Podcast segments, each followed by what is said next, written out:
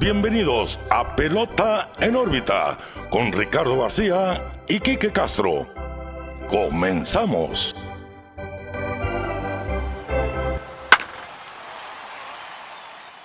Hola, ¿qué tal amigos? Bienvenidos a un nuevo episodio de Pelota en órbita. Los saluda como todos los lunes su amigo Ricardo García y también como todos los lunes muy bien acompañado de mi amigo y su amigo Quique Castro. Quique, ¿qué onda? ¿Cómo estás? Muy bien, Ricardo.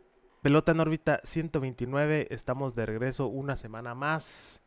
Eh, ya con la temporada, ya lo hemos dicho muchas veces, temporada full swing. Ya estamos viendo nombrecitos nuevos por ahí Sí, haciendo sí, ruidito. sí. Pero pues antes de empezar, de meternos a los temas de esta semana, recordarles como todas las semanas, pelota en órbita, Facebook, Twitter, Instagram, YouTube, TikTok, plataformas de audio, la, la plataforma china que nadie escucha. Ahí, Ahí estamos, estamos. búscanos. Tú que nos ves de Japón, ahí nos vas a escuchar. Mm, hoy tocó gorrita de San Diego. Noventera, retro, noventera, ¿no? a la Tony Wynn. Nomás dije, a ver cuál me pongo hoy. Muy bonita, muy bonita. Ya después recapacité, me pude haber puesto otra, pero nah, simplemente es la de hoy. Eh, hay serie entre Dodgers Los Ángeles otra vez, Dodgers Los Ángeles, Dodgers San Diego. Ajá. eh, y pues es parte de lo que vamos a platicar en este episodio, pero síganos. Antes que nada, pónganle pausa ahorita, los esperamos. Síganos en todos lados. Así es, estamos en todos lados como Pelota en órbita. Suscríbete al canal de YouTube, dale la campanita, dale like a este video, a este episodio, que han interactuado bastante más y muchas gracias por hacerlo.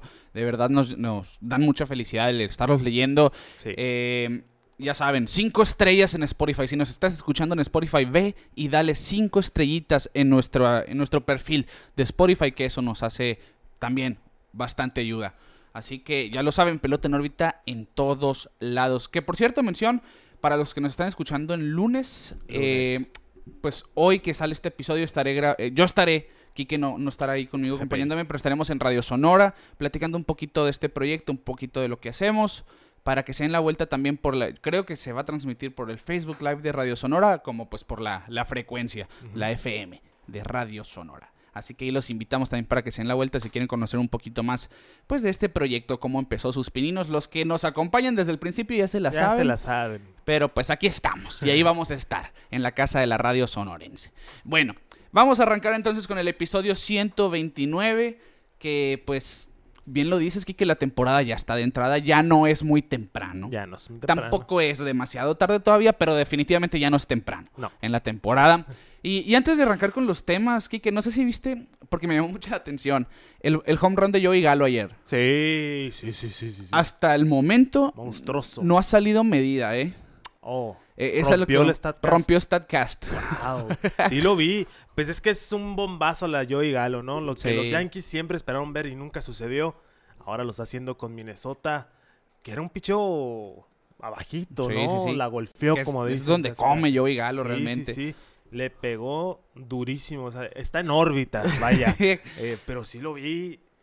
Y la estadística ahí está. Equipo que trae Joey Gallo, algo pasa. Empieza a jugar mejor, jugar aunque él mejor. Aunque no juegue del no todo juegue bien. del todo bien. Es como Pero- el, el- el efecto Chris Paul de NBA, para aquellos que siguen el baloncesto también. Yo no lo sigo tanto. Pero sí, puede ser. Es, es- es lo que dicen, a donde llega ese jugador, mejora el equipo. Mejora el equipo. La diferencia es que. Chris Paul sí es bueno. Ok. Que Joey Galo no es malo. No es Simplemente malo, no, pasó por ese, esa mala racha con los Sí, Yankees sí, y lo. Le- crucificaron le, un poco. pesada- le cayeron pesadas las rayas.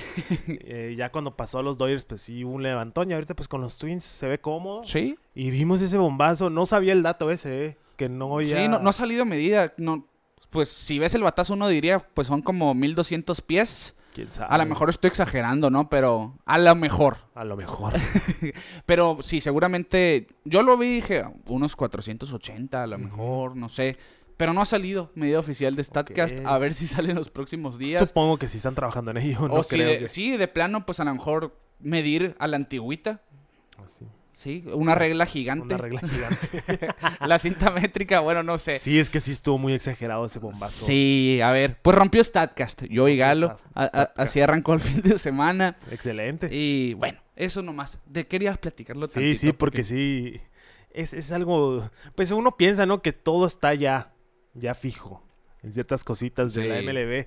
Más ahorita con todos los cambios, pero no, no, no. Y eso que StatCast, ¿cuánto lleva? ¿Desde el Unos- 2015? Sí, Sí. cinco años, bueno, más. Más, más, Ya más, son más, ocho años. Ocho años, uy. De este. Pues ojalá ya saquen el dato nomás para reírnos bien de qué tanto o a ver si rompió algún récord, ¿eh? Porque pues también Sí, podría ser. el récord de distancia sé que supera los 500 pies. No lo tengo exactamente aquí, pero si no me equivoco es de Mickey Mantle. Que ya hemos visto cuadrangulares de 500 pies. Creo que Giancarlo Stanton fue el último que lo hizo.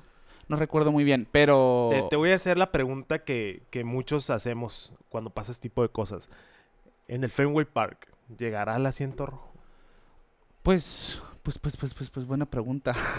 Mira, ahora que estuve por allá, que se pueden dar la vuelta por el blog, ya que... Presumido. Es- Perdón. eh, pueden, neta, en serio, el asiento rojo está bien lejos. ¿Sí? Que son quin- 502 pies, 504 pies, algo así, no, me, no, no recuerdo exactamente. Pero ya que estás en el asiento rojo, dices, ¿cómo alguien puede llegar la pelota hasta aquí? Es que es parte del mito y la leyenda, ¿no? De, De de Ted, Williams. sí. Eh, creo que está la anécdota, no sé si el Big Papi o Manny Ramírez intentaron llegar ahí con un bat de aluminio y ni así lo Y ni hicieron. así. Pues mira que, que sí, sí es bastante lejana esa distancia y, y bueno, a ver, me gustaría ver la comparación a lo mejor del batazo de Joey Galo En el Fenway Park. en el Fenway Park ahí por Sí. esas distancias del Sí, asiento ahora que sacan siempre la stat de esa, no, Sí. este se podía haber ido en este, en este Exacto, estadio. exacto. En Detroit no se va nada, ¿no? Pero ahí, ahí está, ahí está eso de Joey Galo, una curiosidad nomás para empezar este episodio. Y como vieron la portada de, de esta edición 129, y pues uno de los temas de hoy está centrado principalmente en el picheo, porque hemos Sí. visto una semana bastante interesante. Brazos viejos, brazos nuevos, todos están haciendo un poquito de lo suyo, estadísticas a su propia manera y datos de esos que nos gustan con bastante Así carnita para traerles lunes con lunes Con aquí en. Pelota en Ah. órbita. Uno de los debuts más esperados, Quique. Uno de esos pitchers que desde que se, vier- se vieron en las ligas menores sabíamos que tenían un poquito, no un poquito, un bastante de atractivo, que tenían a lo mejor ese reflector todavía, pues, en espera por la organización en la que estaban. Llega a, a las ligas menores en 2020. En pandemia se tiene que preparar porque no sabían cuándo iban a reanudarse. Gana masa, eh, gana masa mus- muscular, hace preparaciones para estar listo en el momento que pueda lanzar. Y finalmente, dos años después, dos años y medio después, se le llama a las ligas mayores. Estamos hablando del dominicano, nacido en el 2003. Primer pelotero nacido en el 2003 Justo que debuta. Sí, me siento viejito yo también. Eury Pérez, Sí. alias El Palillo. El palillo. Un brazo de calidad para esa rotación de los Marlins que 100%. está tremenda. Vimos el video de Sandy Alcántara dándole la bienvenida. ¿eh? De que no, pues ni modo, te voy a tener que estar viendo todos los días. Bienvenido a las mayores. Eh, y sí, se ve un, un- un pitcher, pues, primero que nada, la edad es algo que, Sí. que es muy importante porque ya está el calibre, ¿no? O sea, ya no nomás lo están subiendo porque sí, simplemente Claro. está al nivel. Y pues a, comple- a complementar un equipo de los Marlins que ha abusado. Porque, Sí, sí, sí. no están jugando 500, pero ojo, no están pero muy ojo, lejos si de... han estado ahí queriendo meterse a la conversación, tienen muchos nombres ya. O sea, y, Sí. y lo que más me impacta es que son nombres hechos en, en Florida. Sí. Entonces, o sea, la mayoría de su equipo es una base como aquel del 2016. Sí, sí, ¿no? sí. Puro prospecto local. Puro prospecto local. Y, eh, y Eury Pérez, dominicano. Dominicano, Que aquí lo curioso es que es, es- su mentor es Sandy Alcántara. Sí, sí, sí. dominicano también. Sandy Alcántara, pues el actual ganador al Cy Young. Pero ves las comparaciones de estos dos hombres, su movimiento, Sí, su wind-up es muy similar. Muy sim- no digo idéntico, porque eh, Pérez sí hace el movimiento típico. Sí, así sube hacia las manos. atrás, las manos. Alcántara es más Desde el pecho. desde el pecho. Eh, pero después de ese pedazo del wind-up, exactamente igual. idéntico. Y lo curioso aquí es que eh, el caso de Eury Pérez es un hombre que mide más de dos metros, dos metros tres. Sí. Y hace ver chiquito a Sandy Alcántara, que también es un Sí, titán que anda muy cerca de los dos animalón. metros. La curiosidad es que su repertorio es muy similar. Solamente le falta ese sinker monstruoso de Sandy Alcántara. Fuera de eso, pues tiene una recta de 98 millas promedio que también hace de las suyas, hace Sí. sus maldades. De hecho, su primer ponche vino en una recta de 98 millas. Y no por nada se ha visto bajo el ala de Sandy Alcántara, que desde que llegó la organización lo ha tratado de ayudar, le ha dado pues esa recepción de paisano y también pues como él ve el talento es, que tiene es el, Pérez. el veterano que, que, acoge a los jugadores nuevos, la Sí. verdad. Y el hecho, reitero esto porque sí se me hace un factor muy importante que vengan de la organización, o Sí. sea, internamente, significa que el desarrollo que llevan es muy similar. Ah, ahorita el, el caso de, de Pérez, pues un jugador que ni siquiera tocó la AAA, se fue directo Sí. de AA a las mayores después de tener excelentes números en AA. eh, y pues a sorprender, vamos a ver, tuvo una muy buena primera aparición, Sí, eh, corta, pero pues se, se pasa porque es un novato. sí, sí. Y, y yo creo que a los que vieron la apertura, a mí sí me impresionó. Fue, pues para su mala suerte Sí, le sí, conectaron dos cuadrangulares, ¿no? ¿no? No se lleva la victoria en su Pero primer no, juego. no, esperas. Sí, no, no esperas que, tan, que te tire un juego perfecto a lo mejor, ¿no? Que se vaya ileso. Pero lo que vimos, el lado positivo de Eury Pérez, como decíamos, promedió 97.5 millas en su recta. Sí. Consiguió 16 swings sin hacer contacto en cuatro entradas y dos tercios, donde ponchó a siete bateadores, permitió dos carreras, las dos en cuadrangular. Eh, Stevenson le dio la bienvenida a las mayores con el primer home run y después Jake Fraley lo llevó para la calle. Pero fuera de eso estuvo excelente y de hecho después de esta apertura es el jugador más joven, teniendo 20 años y 27 días de edad, con 7 ponches o más en su debut de las mayores desde que David Clyde lo hizo, con 8 ponches en 1973, teniendo 18 años y 66 días. Wow.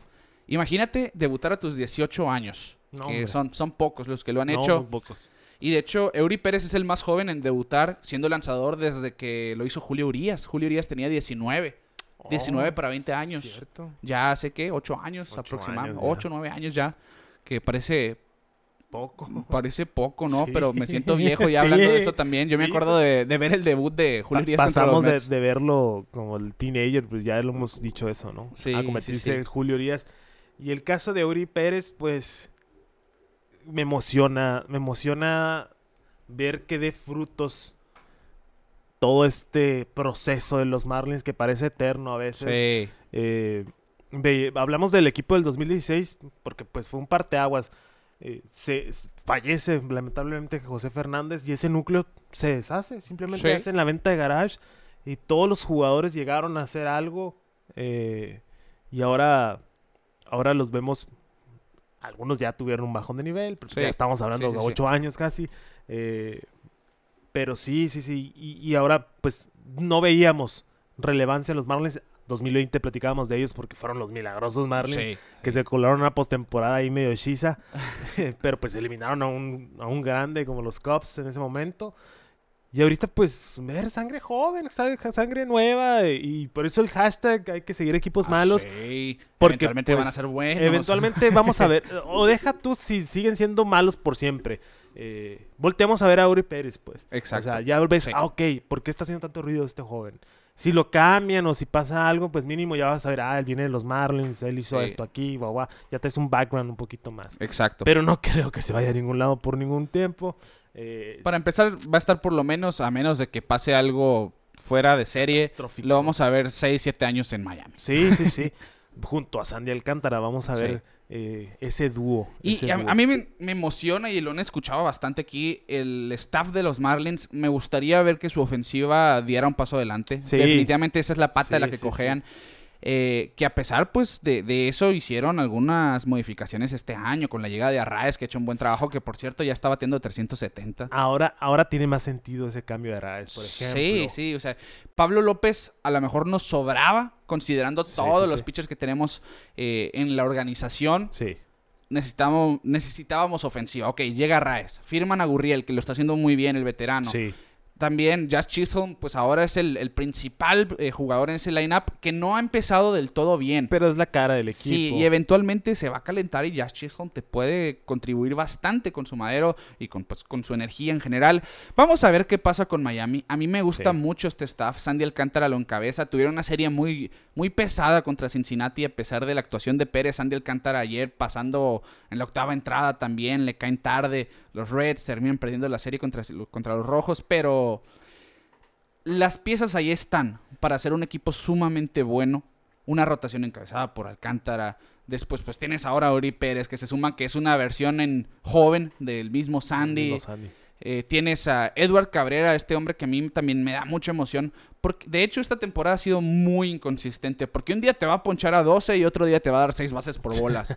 que es lo que tienen los que tiran lumbre muchas Sí, veces. es parte de Sinkers de la, 100 la falta de control. Sí. Pero bueno, hay que complementar esa rotación, a complementar ese line-up Y ajá. eh, con un catcher de calidad, por ejemplo. o- Que, ya se habían traído a, a Jacob Stallings de los, Sí. de los Piratas, que es guante de oro, por ejemplo, Sí. pero no batea. No Que batea. Esa es la cuestión. Están, Sí, sí, sí, si van perdiendo 1-0 ya se complica la cosa en Miami. necesitan, necesitan un, bat, un bat fuerte. Sí. Pero pues también hay que ver qué tan agresivo va a ser la, la organización de los Marlins. Sí, sí, yo a lo que vemos, Kimeng no está dispuesta a gastar en grande. Ese es el problema. A ver si a lo mejor jalan el gatillo con un cambio, un blockbuster, como les dicen. Sí, Que esa pudiera ser una alternativa, pero bueno. pero no creo. Sí, Chance también- la próxima temporada. Pues el último gran contrato fue el de Stanton, ¿no? Sí, lo cambiaron. Y lo cambiaron. Cambió la gerencia y se fue Sí, con ellos. sí, ya, ya está por verse qué pasa con ese line-up. Pero bueno, aquí está la llegada de Uri Pérez. Sin duda es una bestia distinta sobre la, sobre sí, la loma. Los invitamos a que busquen sus salidas, busquen sus apariciones en los juegos, porque sin duda va a ser alguien que va a tener una carrera brillante después de lo que estamos viendo, pues apenas en los inicios de este jovencito nacido en el 2000. En el Tres. 2003. Sí, el primero en el 2003. Así es. Bueno, hablando de lanzadores, ahora hablando de brazos viejos, pero pues De calidad. Sí, vie- viejos los trapos y todavía sirven, dicen. trapos. Todavía se usan. Así que Justin Verlander, a sus 40 años, sigue acumulando hazañas, sigue haciendo y va a seguir. Esa es la realidad. En su última apertura, siete entradas de dos hits, dos bases por bolas, siete ponches, una carrera limpia para ganarle a los Rojos de Cincinnati. Los Rojos de Cincinnati se convierten en la organización número 30 contra la que Justin Verlander consigue una victoria. Así es. Ha ganado contra todos los equipos Sí. de la MLB. No sé si estén los Expos de Montreal por ahí. eh, quién sabe. Pero pues igual se traslada a Están los- Washington. sí, están los nacionales al final. Eh, yo ahorita viendo esta, esta, esta estadística, a mí, yo me acuerdo cuando Randy Johnson lo hizo. O sea, decir, wow, lo logró. E- Ese hijo de la... Lo logró, como dice el de Jurassic Park. Eh, pero sí, Justin Verlander se, se une a ese grupo, ¿no? De, de grandes lanzadores que, que lo hace. Que es una estadística, la neta, yo sí haría un cuadro, ¿no? Diciendo... Sí, sí, son, son 21 pitchers en la historia que, que pues parecen muchos, pero realmente son muy pocos considerando la cantidad de pitchers que han pasado sí, por MLB. sí, sí. Eh, que ha ido creciendo por el tiempo. Sí. Y ahorita ya va a ser más común, claro, porque como lo platicamos, parte de las nuevas reglas o, ar- o arreglos entre la sociedad de jugadores y la MLB es que todos los equipos van a... van sí, a- se van a ver una vez se al van año. a ver una vez al menos. año por lo menos, entonces ya se abre un poquito más la estadística, Claro.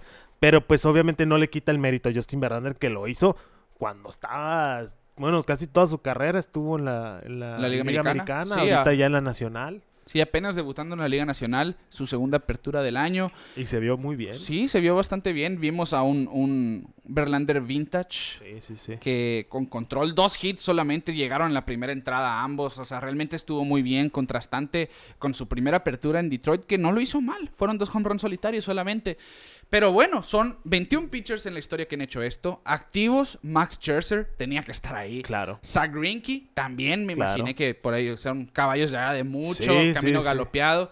Y Garrett Cole, que Ah. ese lo hizo muy joven. Claro, pues es que ya eh, Cole ya estuvo en las dos ligas también. Dominó en Pittsburgh, dominó con Astros, ahorita está dominando mucho con Nueva York. Sí. Greinke, pues, tiene años en la liga, sí, y- sí. junto con Scherzer y Verlander.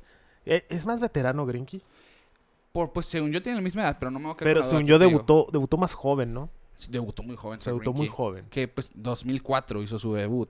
Estamos hablando de que su debut fue a sus 20 años. Sus 20 Debutó años, bastante joven Zach Greinke y pues ya está en su temporada número precisamente 20. 20. 20 Wow. campañas en las mayores. Verlander debutó un año después, en el 2005, Ah, a los 22. A ver, sí, sí. sí, sí se llevan algo, pero pues ya la calidad de Greinke ha ido y... Sí, hemos visto también esa transición, ¿no? La diferencia de que Justin Verlander mantiene una buena velocidad en su recta a sus Sí, 40 sí, años, sí, todavía te llega arriba de 95 millas. Zach Greinke con trabajo te llega a las 90. Que, que el otro día estaba viendo un análisis al respecto eh, que se practicaba mucho eso de Verlander.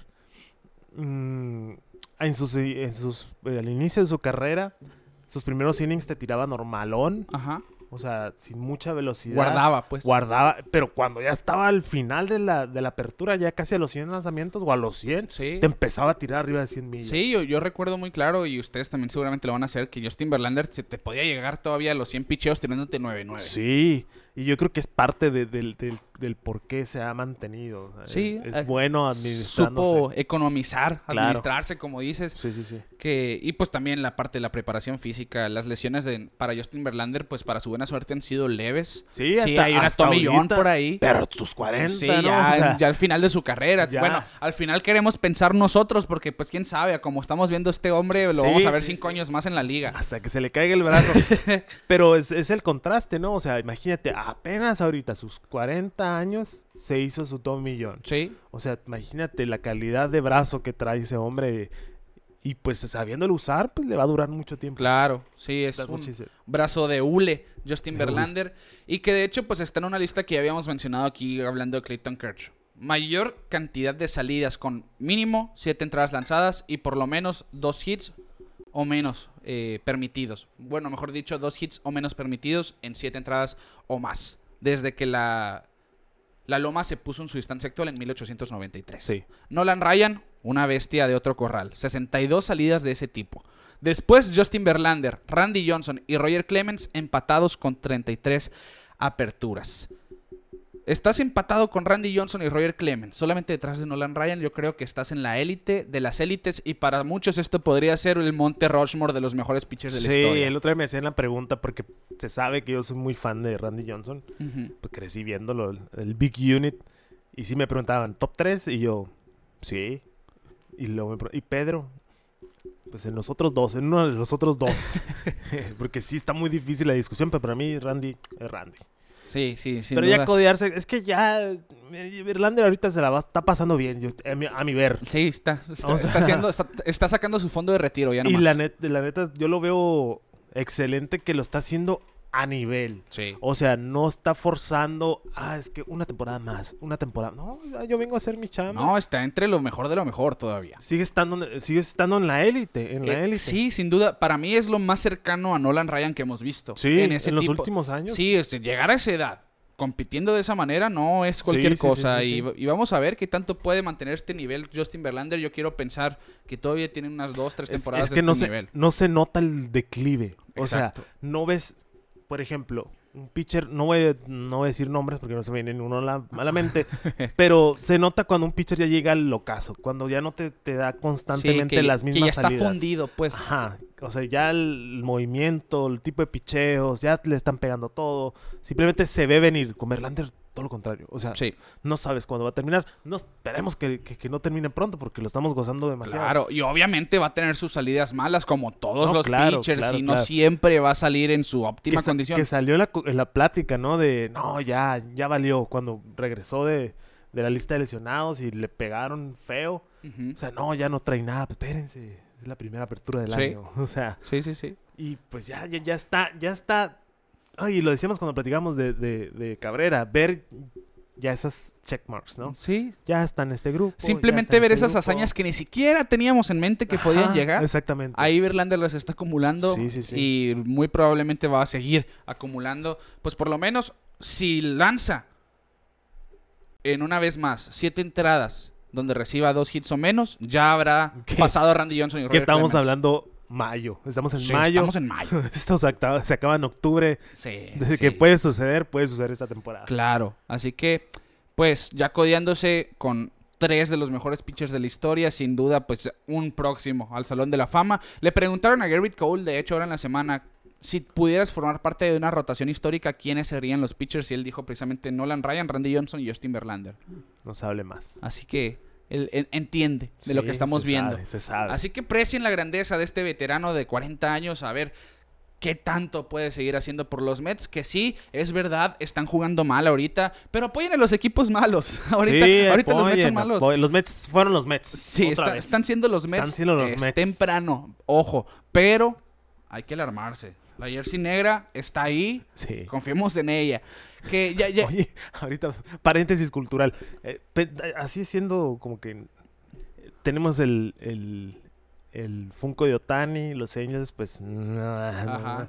el jersey de los Mets. Ajá. ah, siento que, que, a ver, Ricardo, hay que... no, no, hay no, que- no es nuestra que- culpa, no es nuestra culpa. A ver si no descalabran a los a los eh, padres esta semana con, Ay, la ojo, con ojo. la gorra de No, San Diego. quiero decir que aquí no estamos tirando la yodada, pero, pero se, se, sabe sabe de la maldición de pelota norte. Se sabe, se sabe. Lo que entra aquí, bueno, hablamos de Arraes, ya Bajó. bajó de 400 por 30 milésimas, o sea, Hablé mal de los Rays. están jugando muy bien. Inicio histórico. Así que bienvenidos al mundo al revés de pelota en órbita. Pelota en órbita.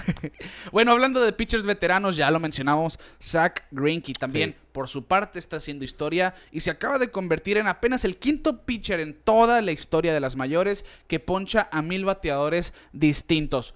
Ojo, no son mil ponches, son mil bateadores distintos a los que poncha en su carrera. Mil individuos. Mil individuos, exactamente. Se une a Nolan Ryan, a Randy Johnson, a Roger Clemens, que son los mismos que estaban en esta lista con Justin Verlander, Sí. y Greg Maddox. Cinco pitchers solamente. Jamás me imaginé que Zach Greinke iba a estar ahí. Porque, pues, por lo menos en su última parte de su carrera no ha sido un pitcher ponchador. No. Sí es domina, de dominio, pero no es ponchador precisamente. Pero bueno. Me gusta mucho la IFUS que tira. Sí, sí, la curvita de 60 Para, millas. para los que no saben, la IFUS se le llama a esa curva que... Lentísima. Lentísima. Así que está nada de ser una nudillera, pero se ve así. Sí, es una curva de arco De iris. arco iris. De Little League. casi, así casi. de 60 millas aproximadamente.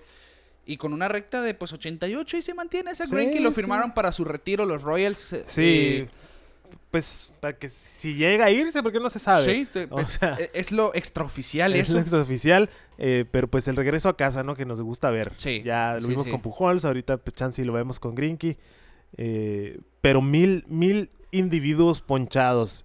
Igual, los, los sospechosos eh, habituales, ¿no? Ryan, Johnson, Maddox y Clemens. Mauricio Clemens, que no lo quieren en el Salón de la Fama, pero... Pero siempre está en esas eh, listas. siempre está, están esta- es que Sin duda uno de los mejores de de, la los historia. mejores de la historia. Vayan a ver el perfil de Clemens. está el perfil de está, Clemens, los vayan. primeros capítulos. Que por cierto, eh, mención honorífica al señor Alberto Gutiérrez porque ahí interactuando en los comentarios de YouTube invitó a uno de los nuevos suscriptores a que vean los perfiles que no Ah. pierden vigencia. Sí, ¿eh? no, son atemporales. Así que ahí Esa están. temporada de, de pandemia, pues nos sacamos temas de la manga. Sí, nos pusimos a hacer cosas que no pensábamos hacer. Sí. Pero bueno, eh, se une a estos salones eh, miembros, salvo de, de Clemens, al Salón de la Fama.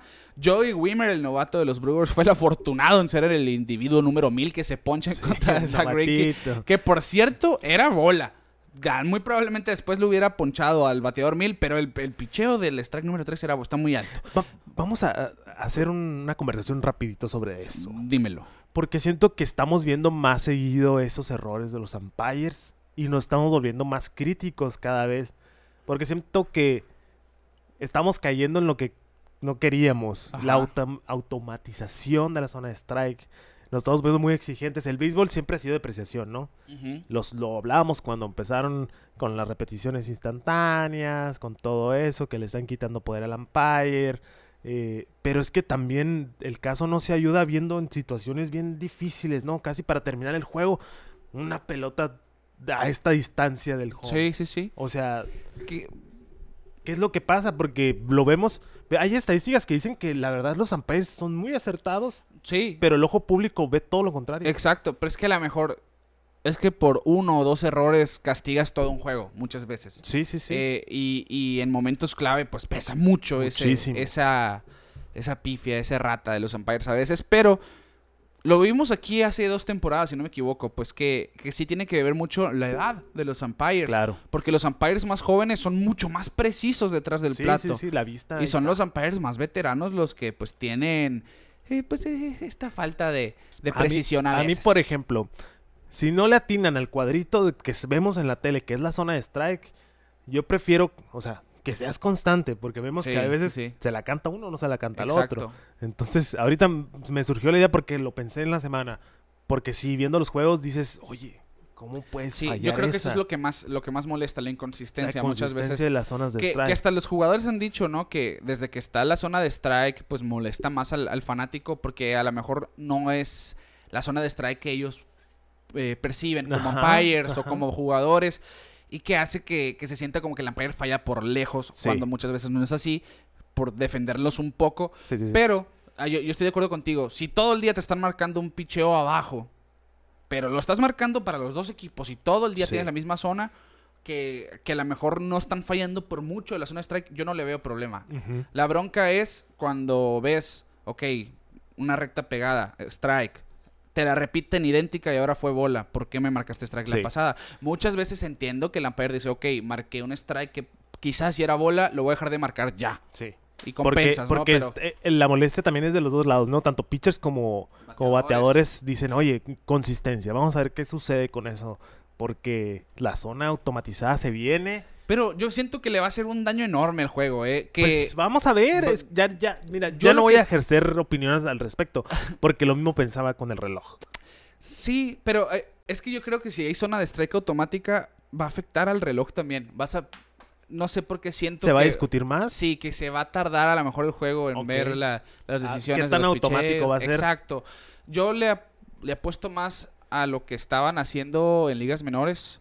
Apelar un strike, por ejemplo, nomás. Sí apoyarte de una zona de strike automatizada, pero para apelar. Como challenge. sí, como un challenge. Ok. Eh, y que tuvieras a lo mejor cinco en el juego. ok. Porque son strikes y bolas. Pero fuera de eso, no sé. Aquí yo estoy nomás fantaseando. Sí, porque no sabemos tal cual cómo va a pasar. Sí, ¿eh? sí, eh, no, sea, no, no es una decisión muy fácil. Yo sí No. apruebo el factor humano en los juegos. Sí, obviamente Sí, sí, te sí. da mucho coraje cuando en contra de tu equipo Pero hay una coraje mala. es parte, de, es parte Sí, del juego. sí, pues, sí. Porque así como te la hacen, o sea, la puedes hacer. Claro, Bueno, claro. fin de paréntesis. Ahí está entonces. bueno, pues entonces Zach Greinke poncha mil bateadores distintos. Roger Clemens con 1022 está en cuarto lugar. Greg Maddox con 1049 en tercero. Randy Johnson 1123 en segundo. Y al que nadie va a alcanzar, pienso yo, Nolan Ryan. 1182 bateadores diferentes se poncharon contra su brazo. ¿Cuántas décadas estuvo Ryan? Pues también estuvo más de 20, de 20 feria de Sí, años. Sí, sí, sí. Nolan Ryan del 66 al 93. No, cuatro décadas diferentes. Cuatro décadas diferentes. Es una exageración ese señor. 27 años en las 27 mayores. años. 20. ¿Qué- ¿A qué edad se retiró? A los 46. Wow. Por eso pienso, Verlander va a ser lo más cercano a este hombre, pienso yo. Sí. ¿Cuántos de hecho, años tenía sí. Jamie Moyer cuando se retiró? Ah, no, sí tenía casi También. 50, ¿no? Jamie Moyer tenía 49, 49, años Sí, sí, sí. En el 2012. Sí. Que de hecho Jamie Moyer para el momento que se retiró de las mayores había visto casi el 9% de todos los bateadores de la historia de las mayores. Por ahí vi ese dato y yo me quedé, ok. Viejos los cerros. Vie- Ahí sí que viejos los cerros. Pero Moyer es un caso especial, ¿no? Sí. Porque no era...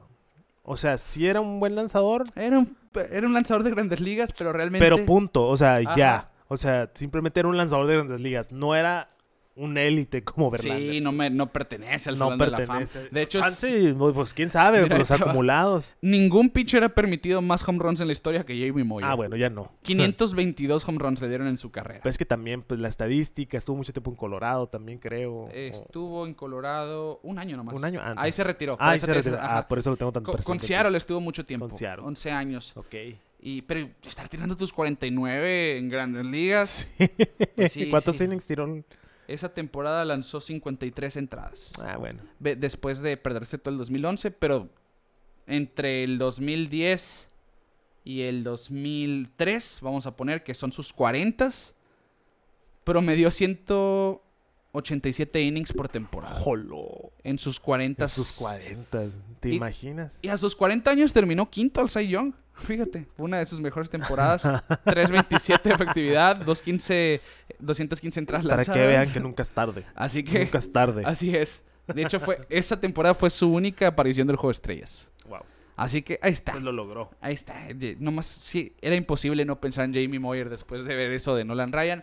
Pero bueno, ahí está Zach Greinke codeándose también con los grandes. Probablemente, yo creo que Zach Greinke de todos los veteranos es el que tiene, pues, una, un, un currículum de Salón de la Fama más complicado, pero sin duda yo creo que, que tiene muchas credenciales para llegar a meterse a Cooperstown. Sí, sí, de esos nombres que, que sí pesan todavía en la liga y, y sí, yo creo que sí lo vemos, ¿eh? Ese Zach Greinke, que gusta cómo hay historias. Hay que hacerle un perfil un día a Greinke Sí, porque estaría existen bien. muchas historias de Greinke eh, muy jocosas, por decirlo de cierta manera. Pues ahí está el, el veterano de 39 años, ya casi 40, una vez al Young, seis juegos de estrellas, Sí. seis guantes de oro, un atleta, dos bates de plata, se nos bueno. olvida eso. Sí, jonronero. Jonronero y clutch, con los Dodgers aprovechó Sí, también su estadía con el bat y dos títulos de efectividad Sí. para.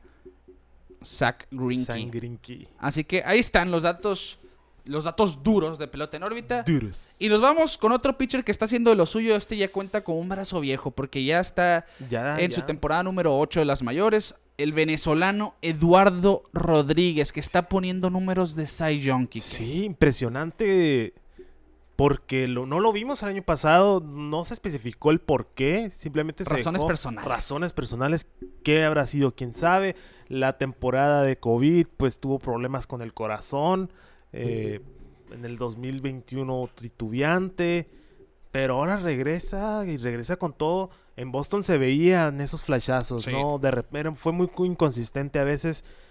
Pero ahora un equipo de Detroit que la verdad, pues no sé a qué aspira, pero imagínate el, el performance que está teniendo Eduardo Rodri- Rodríguez a cuatro ganados, dos perdidos, 1.57 Sí, porcentaje de carreras limpias. Se me hace impresionante en su segundo año de cinco con los Tigres de Detroit. Que, que ojo, eh, agente Scott Boras, lo sabemos. Ah, no, claro. Tiene cláusula de salida después de esta campaña. Ay, salió el peine. Así que ahí está el. Descubrimos el hilo negro. No, Eduardo que- Rodríguez va a poner un temporadón o va a hacer su mejor ay, intento ay. para ver si me salgo de la de mi si me contrato conviene salirme y busco el- algo mejor. Porque el otro año se viene una clase de, de- de agencia libre, creo que no hay tanto pitcher, tanto pitcher de calidad, entonces puede, puede. Puede ser de Eduardo los protagonistas Rodríguez. ahí. Ah, ya me solucionaste con ese dato, fíjate, porque no me gusta que suceda eso, que en sus últimos años de contrato tengan un temporada, ¿no? Por ejemplo, el caso de, de Contreras, que llega a San Luis, dura poquito, se va designado. El caso Que de... ya pegó de gritos, por cierto, hablando de, de venezolanos. Sí. eh, Wilson Contreras dijo, después de hablar con Yadier Molina, por cierto, Yadier Molina le, lo alentó. Y Wilson Contreras dijo, yo soy el catcher de esta organización. Pues gánatelo, compadre. Eh, también el pitcher de. Se me fue el Rodón.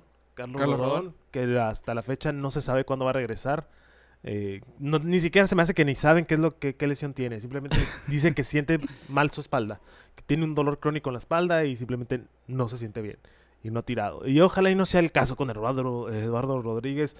Porque como te digo, flashazos de Ace sí ha tenido. Sí, y lo que tiene es que, que realmente pues ha tenido problemas con lesiones mínimos, porque al principio de su carrera, pues sí, vimos las primeras tres temporadas donde sí hacía una visita a la lista de lesionados, que es muy común entre lanzadores, que fatiga del brazo, que inflamación en Sí, el sí, sí. hombro, las típicas, Na- pero nada, severo, nada Ajá. severo.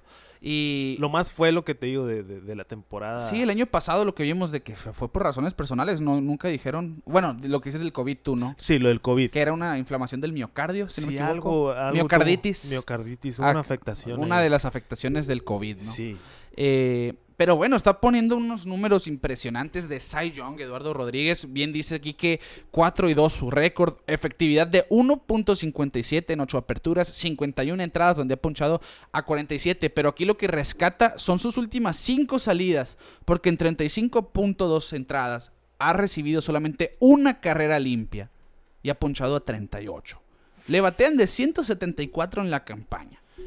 Y llama mucho la atención lo que está haciendo este zurdo, tomando en cuenta de que se puede salir de su contrato, porque se convierte automáticamente en una pieza de cambio muy atractiva. Muy atractiva. Y más, como te digo, ahorita no mm, hay mucha necesidad de picheo, pero hay pocos pitchers bajo esa eh, Sí. que te pueda salir barato entre comillas adquirir. Pues muchos ya están amarrados con plazos largos. Entonces yo creo que es un excelente momento para Eduardo Rodríguez de tener estos números. Ay, ya, ya, ya ya nos acercamos a, Sí, estamos en un a mes la ya se va a temporada de cambios y a platicar de eso, uh, 100%. Ya se pone bueno, se pone, se Sí, pone sin duda está haciendo de todo para que la gente lo voltee a ver. Sí. Para que los equipos digan, ok, él puede ayudar a mi organización. Muy probablemente San Luis sea uno de ellos, desde ahorita lo digo. Claro, que son los más necesita- necesitados sí, ahorita. sí, sí. Y pues hay que considerar, pues el dinero que hay que pagarle a Eduardo Rodríguez en caso de que no se salga de su contrato, porque firmó por 5 años 77 millones del 2022 al 2026. Si no se sale de su contrato, hay que pagarle. Sí. Son 18 millones aproximadamente los que le tocan de esta campaña. Que hasta eso, entre comillas, barato, ¿no? Sí, O los sea, está desquitando, pues. Sí, lo está des- totalmente. Y vamos a ver. Vamos a ver, se va a poner buena la interes eh, se va a poner interesante la conversación con Eduardo Rodríguez. Sí. Porque no, si no lo tenía yo en mente eso que era que tenía opt-out este año. Sí. Y con Boras detrás, créeme que Sí, algo va a- pasar. Hay que, van a perseguir los Por- billetes, las porque pacas. Detroit, Detroit nomás no. O sea, simplemente no. Que, que no están jugando del todo mal. Por cierto, 18 y 21 su récord, tres juegos por debajo. Pero pues es la de- central. Sí, sí, sí, es a lo que voy. Están tre- a tres juegos y medio del primer lugar. Pero es difícil pensar que te vas a meter a playoff con el staff de los Tigres en este momento, Sí. que realmente no es un equipo consistente. No. No por el momento, por lo menos. Y pienso yo que les vendría bien a lo mejor un cambio. Les vendría bien Sí. un cambio sacar talento joven, a seguir apostando a desquitar, eso. desquitar nómina. Yo creo que Javi Baez y Eduardo Rodríguez están comiendo mucha nómina.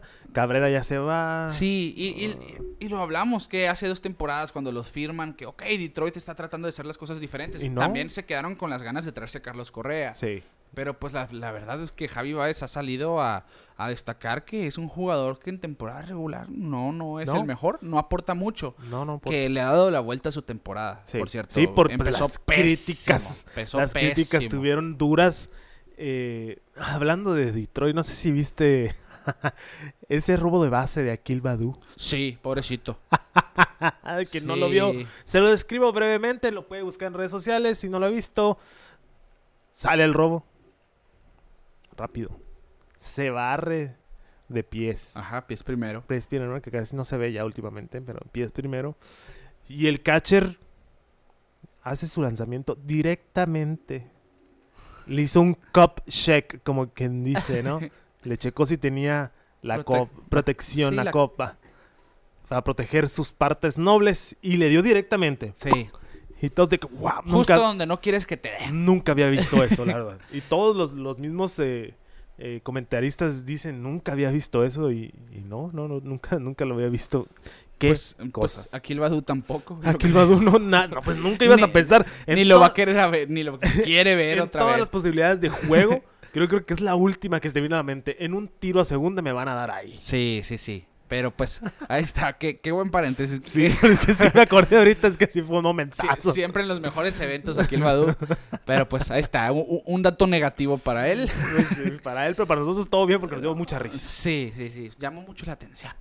Pero está entonces lo de Eduardo Rodríguez, que puede salirse de su contrato al final de la temporada, puede ser agente libre hasta el 2027 en caso de que no aproveche su cláusula de salida. De hecho, Eduardo Rodríguez, en la historia, es uno de dos pitchers que en sus primeras tres aperturas en MLB lanzó seis entradas o más de tres hits o menos y permitió una carrera o menos.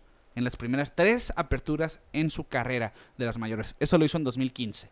El otro es Bryce Miller, ahora en 2023. Ok. Que para allá vamos. Excelente transición. Sí, no, vi este dato y dije, qué buena forma de ligar los dos nombres. Bryce Miller está teniendo un inicio de ensueño en las mayores con los marineros de Seattle.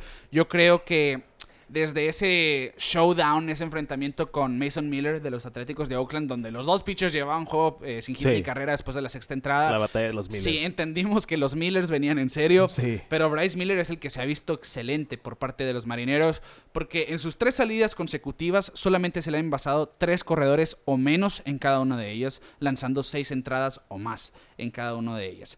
Esta es la racha más larga de este tipo desde 1901, o sea, hacia la era moderna. Empatando con Blake Snell y Corbin Burns, que lo hicieron más recientemente, Jake Arrieta, Clayton Kershaw y Cliff Lee. La diferencia es que Bryce Miller lo está haciendo para iniciar su carrera. Solamente se le han envasado en, en sus tres aperturas. Aquí te voy a decir que son 19 entradas en total. En sus tres aperturas ha permitido 7 hits y ha dado una base por bola. En 19 in- entradas ha envasado a 8. Permitido una carrera nomás. Sí, solamente una carrera limpia. Efectividad de 0.47.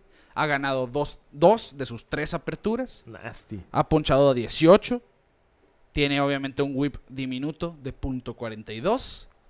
Y bueno, ¿qué más le puedes pedir a un hombre al que le batean de 111? Algo excelente para los Seattle Mariners. La Sí. verdad, esa división se está apretando mucho. Bastante. Y Marineros trae con que trae una buena rotación de picheo, ofensiva bien, unos City Connect bien. eh, y excelente, Bryce Miller haciendo historia en su primera campaña. Y, y algo que llama mucho la atención, que es lo que tiene la recta de Spencer Strider, es que tiene muchas revoluciones. Sí. Y las revoluciones en tu recta hacen que parezca que la recta se levanta, que pelee contra la gravedad. Y eso le da ese, ese sentimiento de decepción, de engaño en contra del ojo del bateador. Que sí, no sé si viste, hay un documental al respecto, se El llama de- Fastball. Sí, sí, sí. Que estaba en Netflix antes. Sí, estaba en Netflix, yo lo vi ahí. Y dicen, pues que sí se levanta. Muchos dicen que sí, obviamente la física dice que no. Ajá, no se puede. No se puede, pero sí, no, es que sí se siente. Da esa percepción, el, el movimiento en la recta. Que para eso usaban el Spider Tag y todas esas Ajá. cosas, ¿no? Para generar ese efecto en la pelota. Pues, de hecho, eh, sí, sí se da esa percepción de que por el movimiento del- de la recta de que parece que se está levantando, pero pues como dices, por la física es imposible. Tú estás, tú estás soltando la pelota de arriba hacia abajo. Ya simplemente tu release, tu, tu forma de lanzar la pelota, pues hace que la pelota vaya hacia abajo. Y pues la gravedad jala las cosas hacia abajo. Sí, sí, pues sí, es sí. como se va a levantar, ¿no? Pero pues ahí está. Te da esa percepción el movimiento en la recta de más de 2.600 revoluciones en la recta de Bryce Miller. Spencer Strider, aproximadamente el 25% de sus rectas dan esa percepción. Lo que ha hecho Bryce Miller en- hasta el momento es casi el 50%. Y vean los números de Strider Sí, ahorita. vean esos números. Es una recta que, que pues de- engaña a los bateadores. Y pues si Strider lo hace, sí, lo hace con una recta que de 100 millas. Bryce Miller es en las 90 medias, 95, 96 aproximadamente, pero está demostrando que es un, un arsenal sumamente útil en ligas mayores, basándose con, como decimos, principalmente con una recta muy, pero muy engañosa. Vamos a ver qué, qué, qué resultado da, porque Seattle se tiene que meter a la pelea del oeste. Sí, Sí, y, es- y- y bien lo decías, Robbie Ray se va a perder toda la temporada. Sí, sí, sí. Qué importante que alguien como un novato, que era el prospecto número 2 de Marineros, por cierto, número 86 de las ligas mayores, pues de ese paso para enfrente diciendo, ok, yo me fajo sobre la loma, se ofrece, yo estoy Así listo. es como se ganan los puestos. Sí, exactamente. Y pues muy importante porque Luis Castillo lo está haciendo muy bien. Sí. Eh, estamos viendo pues entonces actuaciones de este tipo por, por pitchers jóvenes. Cuando trasciendes pues ahora de, de una firma tan importante como la de Ray, pues los marineros ahora cojeando con la ofensiva. Sí. Ha sido un inicio lento para sus maderos, pero quiero pensar que Es lo, yo creo que es, es lo menos, ¿no? O sea, Sí, si sí, tu sí. picheo está bien, la ofensiva va a caer, quieras o no, va a caer. Sí, el, el picheo gana los juegos, dicen muchos que en el béisbol moderno pues no, no necesariamente, ya el bateo define demasiado. Y Sí. obviamente pues la regla general básica del béisbol, y quizá me escuche hasta tonto, pues el que va a ganar el que haga más carreras. Pues Punto. sí. Punto. Pero pues también pasa las cosas de, no, Sí. juegos 1-0. Entonces, sí, exacto. hay que ver, hay que ver que se activen esos bats en Seattle.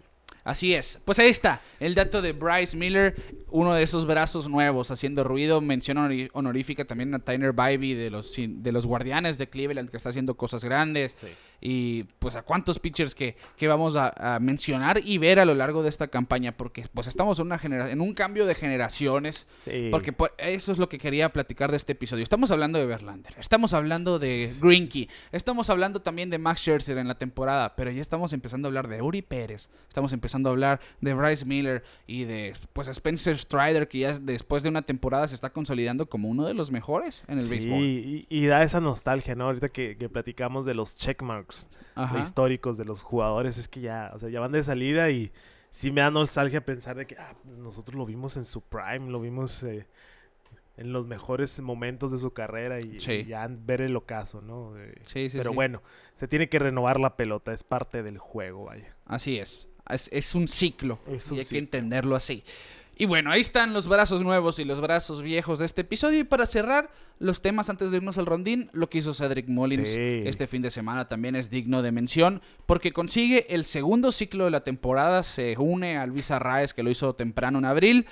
Pero es apenas el séptimo jugador en la franquicia de los Orioles de Baltimore que logra batear la escalera, el ciclo. Sí. Empezó con sencillo, después bateó el triple, luego el doble y por último llegó el cuadrangular. Que ese doble pudo haber sido triple, ¿eh? Sí, sí, sí. Ese sí lo vi y dije, "Ey, lo hizo con intención.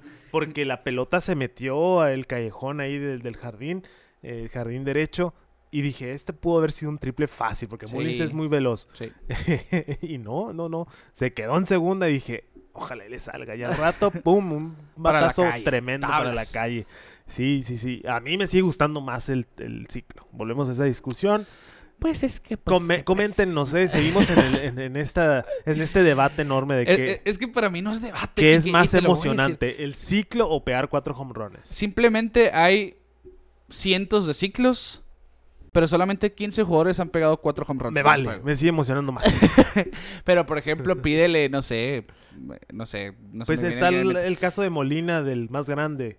¿Cómo se llama? Benji. Benji. Benji pegó el ciclo. O sea, es casi imposible. Ok, sí, en, su caso sí, era un jugador pesado. pues. Exactamente, pues, o sea. Eh, que para allá iba, por ejemplo, a pedirle a, a Vogelbach el ciclo. no, es el Vogelbach. Está muy complicado, se entiende. sí, el, por eso el triple es el batazo que, difícil. ah, lleva- sí, el- sí. O sea, de todos el triple yo creo que es, el- es más Eh, complicado. es que sí te entiendo eso, pero A mí me emociona más el ciclo. Para mí, cuatro home runs en un juego es simplemente es, es como que el equitativo a un juego perfecto para un bateador. Sí. El equivalente, mejor sí, dicho. sí, Mis cuatro turnos fueron tablazo. sí. Sí.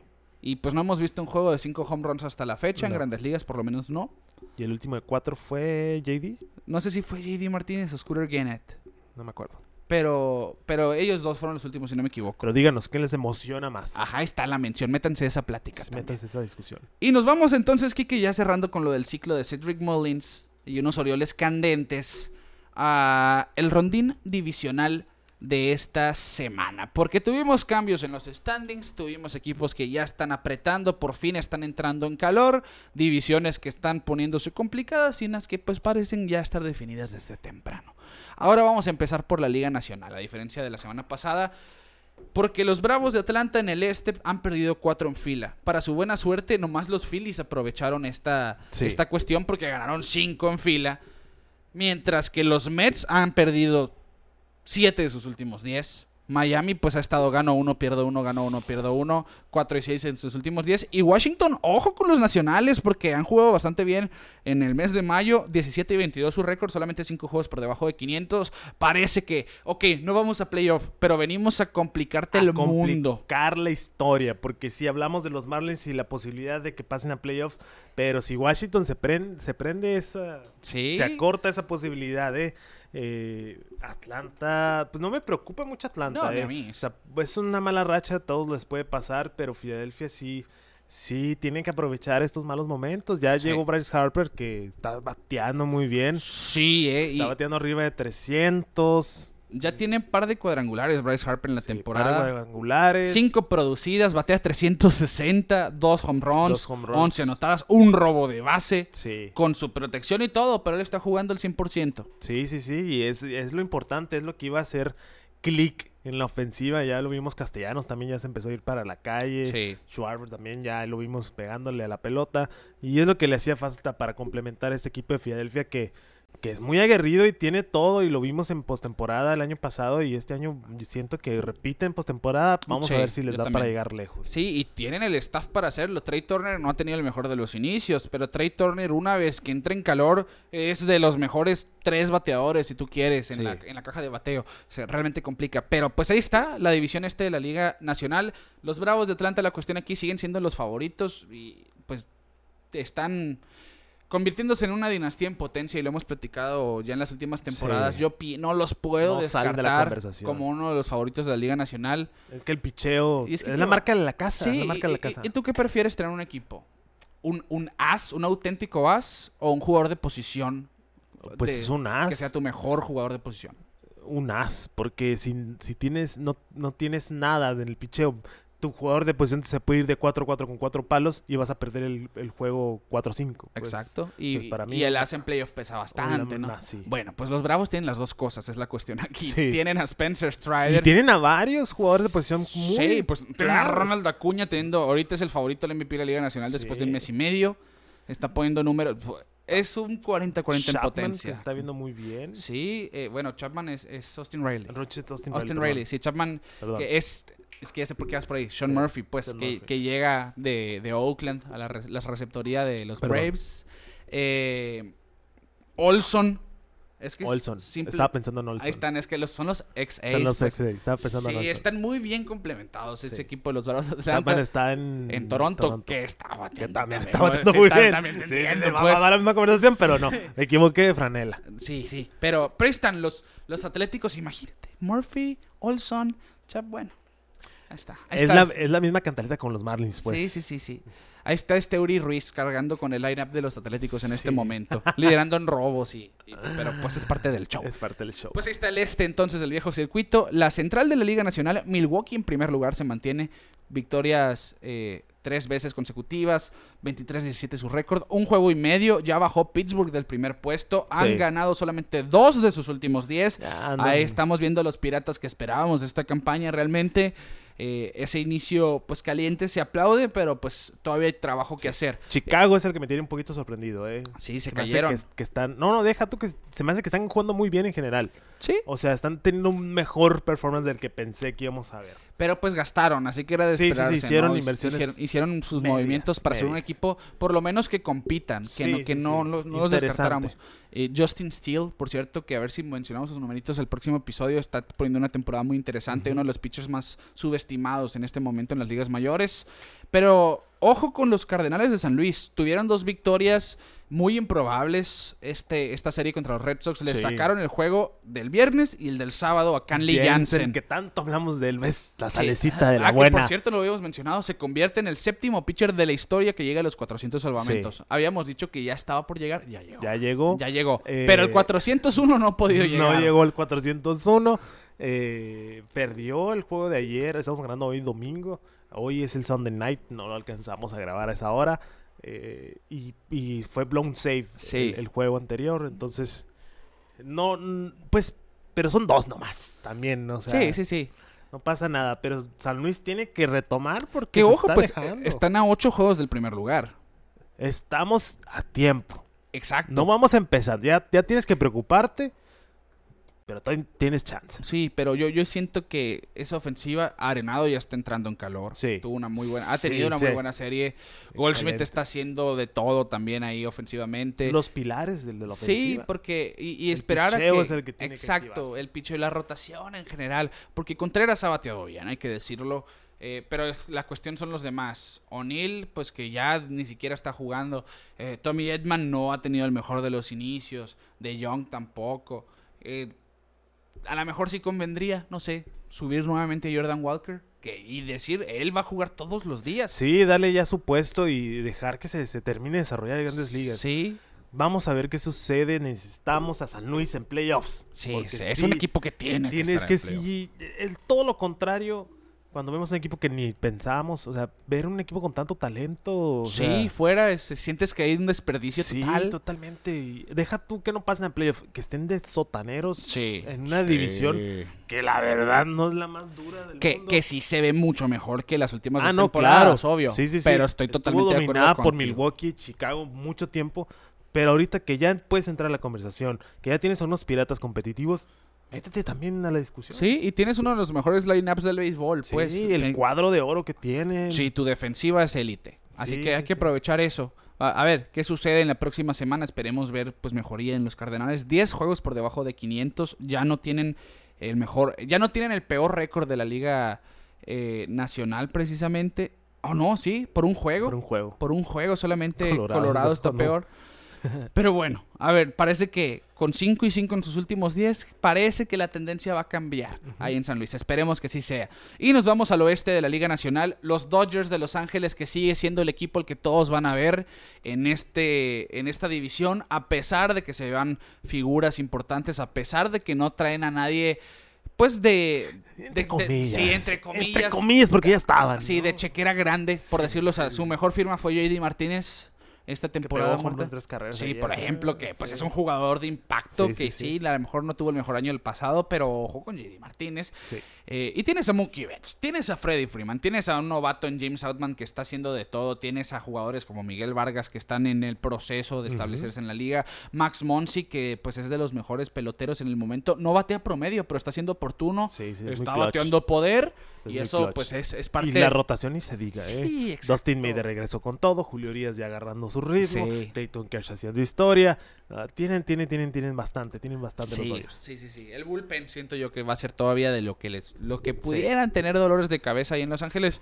Pero ojo ahí con los Dodgers que siguen siendo el protagonista del oeste de la Liga Nacional, mientras que los Diamondbacks ya cayeron a tres juegos del primer lugar. Sí, pero, pero Sí, ahí teniendo están. una buena, Sí, sí, sí, un sí. buen performance. Ya, ¿eh? sí, han- 6-4 los últimos días. y han sido muy consistentes. Sí, eso, la eso verdad, es muy clave. Me gusta, me gusta mucho el equipo de A mí también. Ya no entra en la clasificación de hashtag equipos malos, pero Que estaba en, en nuestras predicciones, eh, por lo menos por mi parte, el equipo a sorprender este año. sí, porque pues, se veía venir, ¿no? Su cuerpo de picheo muy bueno, eh, jugadores de posición bien establecidos. Sí, es un, es un equipo sólido. Puede pasar lo que vimos en el 2017, cuando llega JD Martínez de cambio Ok. y que nomás con JD Martínez y se, Encienda se todo. encendió todo ahí. Prendió el cerro. Prendió el cerro y se colaron a la, a la divisional, ganaron el de Wild Card. Puede ser, ¿eh? Sí, Puede ser que, pudiera es- ser. que estén que estén a un cambio de, de hacer un impacto fuerte en la división. Más,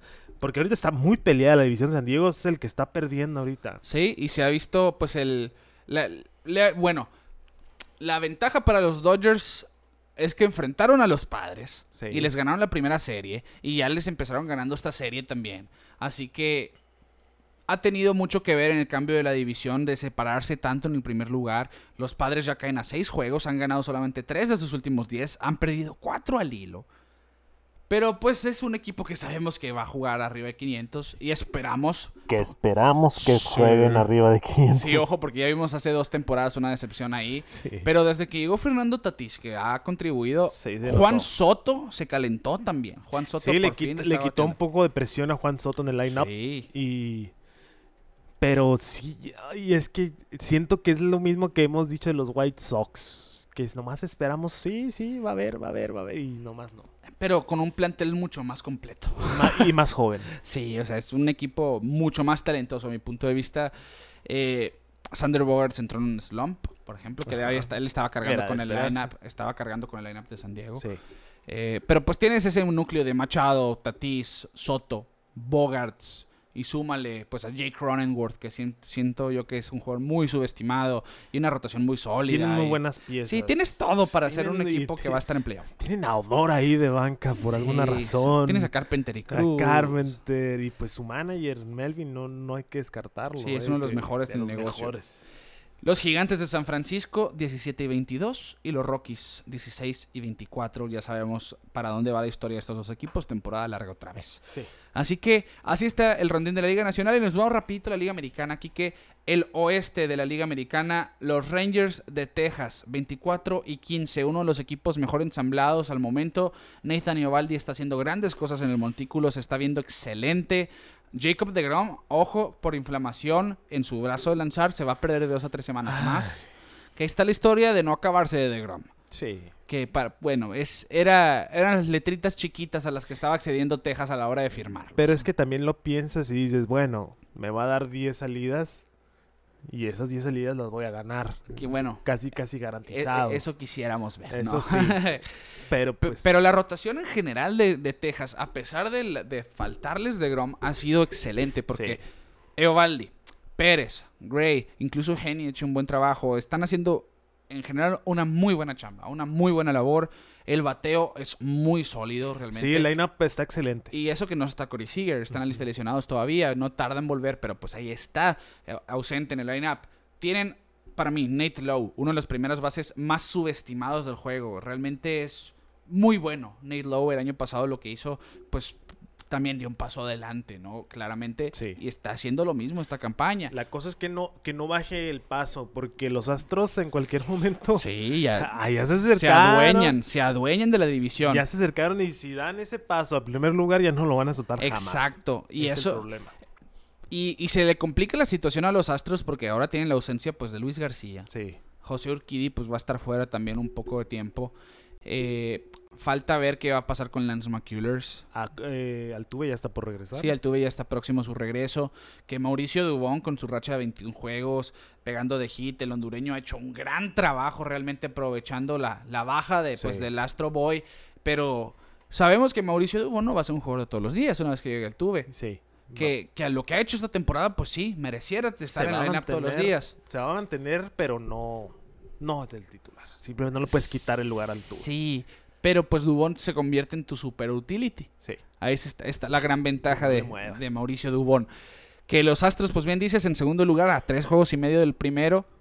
Están los Angels con 21 y 20, su récord han perdido Con eso. seis de los últimos días. Yo, Sí, mira, que están de 500. ya. Me doy por buen servicio. Yo los tengo que ver en playoff a los Angels. eh, los- sí. no los quiero, los tengo que ver en playoff esta campaña. sí, sí, sí. Así que a ver qué pasa con estos Angels que perdieron eh, los dos últimos juegos en contra de los Guardianes. Los Marineros 20 y 20 tuvieron una mejor, una mejor semana, 6 y 4 sus últimos 10. Ya jugando de 500 y Oakland, pues ya sabemos, con el peor récord de las mayores, 9 y 32, simplemente 9 y- ridículo. Y un diferencial, Quique, un diferencial de menos, menos 149 Es que- carreras. y la verdad, mira, esto va para Rob Manfred y todos los encargados de redes sociales de grandes ligas. Si un jugador hace algo contra los Oakland A's, no vale. Ay, no, no, pues es que. No vale. Si te están tirando 100 millas también. No tiene vale. que valer, No vale, es que qué cochi en la radio un cochinero con Oakland, qué bárbaro. Sí, es el equipo que más juegos de 10 carreras permitidas han tenido, Nueve- ¿eh? 9 y 32. Sí, sí, sí. Pero pues ahí está, hay que echarles un ojo también. Ten su Sí, véanlo, talentito. véanlo, véanlo, Este véanlo. Uri Ruiz ha sido divertido, roba bases a montones, ha bateado Ahí bien. lo vamos a ver Llegó eh, una de esas piezas interesantes que llegaron en cambio la temporada pasada ahí de, pues a ver, el talento joven ahí está, simplemente está muy crudo quizá Sí, todavía. Ya que se vayan a Las Vegas. El este de la Liga Americana, la mejor división del béisbol, todos jugando de 500. Tampa Bay se niega a aflojar el paso 31 y 11, su récord, el mejor de las mayores. Baltimore también ahí con un sólido récord, de hecho, el segundo mejor de la Liga Americana, 26 y 14. Toronto 24 y 16, Boston 22 y 18 y los Yankees 23 y 19, empatados en el, en el cuarto lugar de la Aquí, división. Para que vean el dato del por qué esta división está como está, en los últimos 10 juegos, quitando a Tampa Bay de la ecuación, Baltimore, Toronto, Boston y Yankees, 6 y 4. 6 ganados y 4 perdidos. ¿Sí? O sea, ahí sí está apretadísimo. Los Yankees en el último lugar, 23 y 19. Compáralo con Minnesota, 23 y 18. Sí. 24 y 15 contra Texas, liderando sus divisiones por 3 y medio los dos. O sea, si estamos viendo la histórica Liga Americana Este, que tanto hemos dicho, antes pues salían de la ecuación o Boston o Baltimore, Toronto, ahí se, se turnaban, sí, ¿no? eran dos equipos los que competían. Ahora, pues, desde tenemos dos años diciéndolo. El año, el año antepasado, cuatro equipos jugaron de 500, Sí. salvo los Red Sox. El año pasado, pues, vimos lo mismo y ahora, pues, los cinco equipos están jugando 500. Obviamente, por cuestiones de calendario, pienso yo que va a ser imposible ver a los cinco jugar de 500. Va, va a haber un, va a haber un, un- Alguien se va a caer. sí, porque sí. Y para empezar, es que faltan los enfrentamientos divisionales. Es a lo que voy. Estamos a 14 de mayo, el día de hoy. No hemos visto un Yankees Boston, por ejemplo. Exacto. Entonces, ya como que los calendarios, la configuración de calendarios también está afectando. Sí, sí, sí, sí. Entonces, pero aún así, o sea, no es desmeditar. Simplemente podemos ver a futuro que se, se, se amplíe esos márgenes. Exactamente. Y el centro de la Liga Americana. La división del, sí, de la la- americana. Sí, No- la- las centros son las dos más débiles, lo sabemos. Minnesota 23 y 18 que están batiendo bastante bien, están volando pelotas por montones. 23 y 18 su récord. Cleveland 19-21 le ganaron la serie a los Angels. Se ponen pues en segundo lugar a tres juegos y medio. Detroit pues cayó de, al tercer lugar, pero con, con récord de 6 y 4 en sus últimos 10. Solamente tres juegos por debajo de 500. Así que es lo que decíamos de Eduardo Rodríguez. ¿Qué tanto va a aguantar Detroit para decir lo vendemos o nos lo quedamos? Sí, sí, ¿se van a meter al pleito o no? Exacto.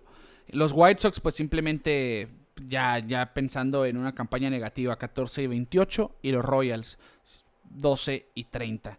Lo real es que, pienso yo, eventualmente van a ser buenos. Hay talento joven ahí, Sí. pero les falta, les falta, simplemente. les falta. Así que sí está el rondín divisional de este eh, episodio número ya, 129. La semana que entra sería el Ay, 130. qué rápido. Bien rápido.